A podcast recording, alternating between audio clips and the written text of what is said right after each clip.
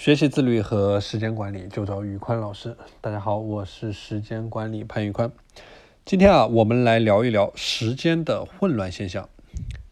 很多人他之所以无法管好自己的时间，很大因素他来自于混乱的工作安排啊。对于大多数人来说，我们的日常生活往往存在着一种时间的混乱现象，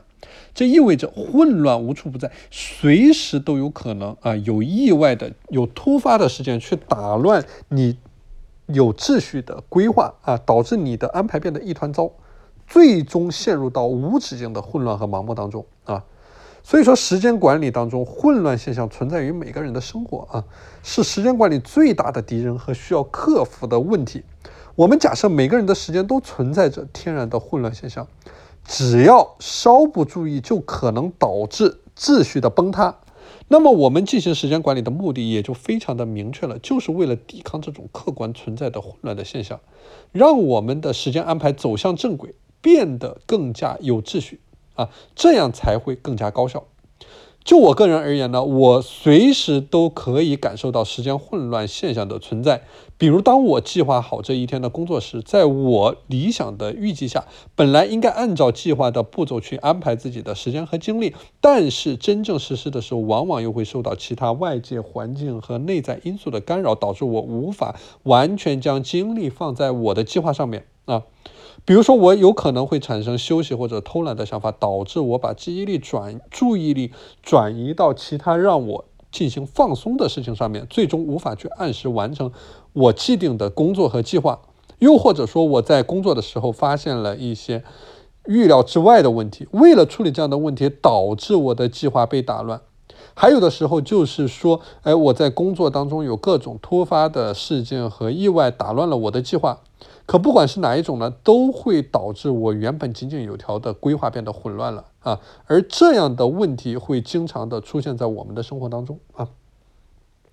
所以说，哪怕你并不是在工作，而只是在简简单单的做一顿饭，你都会发现，在做饭的过程当中，可能会无意的搞乱厨房、弄脏地板啊，最终还是可能会花费大量的精力在收拾屋子上面去做饭本身啊。变成了相对的花时间较少的事情啊，所以说啊，我们会发现生活当中有太多的混乱源，我们要想维持秩序或者说保持理想化的安排，其实是一件非常困难的事情。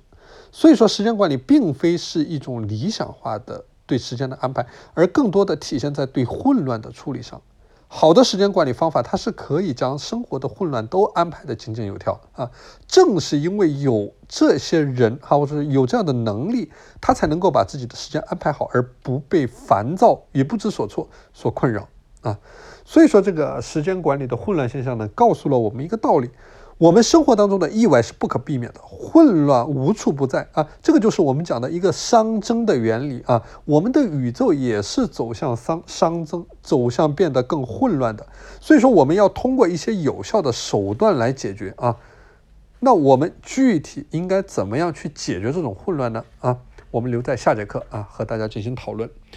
好的。今天的内容先和大家分享到这里。大家如果想加入我的自律和时间管理的打卡社群啊，欢迎添加我的微信 p a n l e o n 一九八八 p a n l e o n 一九八八，我是时间管理潘云宽，我们下期节目再见。